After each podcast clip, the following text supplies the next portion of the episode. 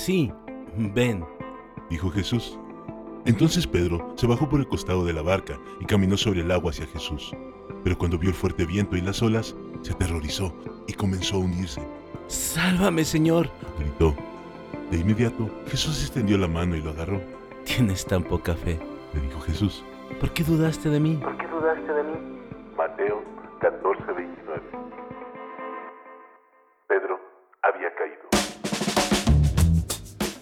Este es uno de los pasajes más conocidos.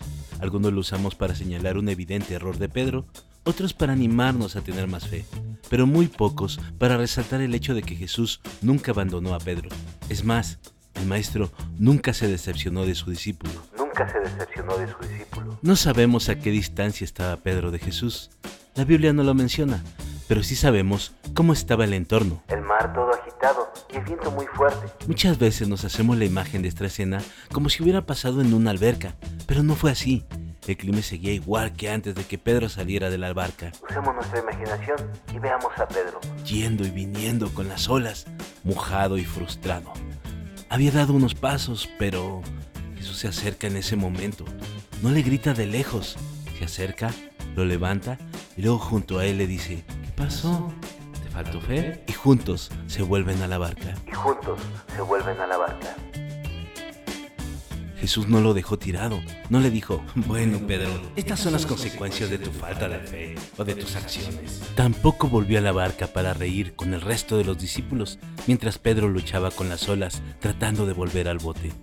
Jesús lo levantó y juntos caminaron de regreso a la barca. Jesús lo levantó y juntos caminaron de regreso a la barca.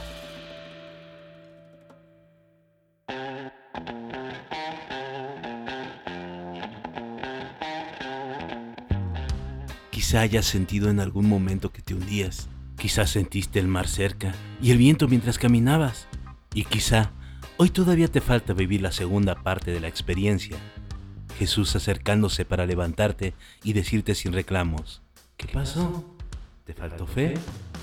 Y entonces caminan nuevamente juntos, no importa hacia dónde, pero ahora con Él. No importa hacia dónde, pero ahora con Él. Creo que Pedro nunca olvidó esa experiencia, pero sobre todo la parte en que Jesús lo levanta y camina con Él. Eso es lo que hace de una experiencia un aprendizaje. Eso es lo que hace de una experiencia un aprendizaje.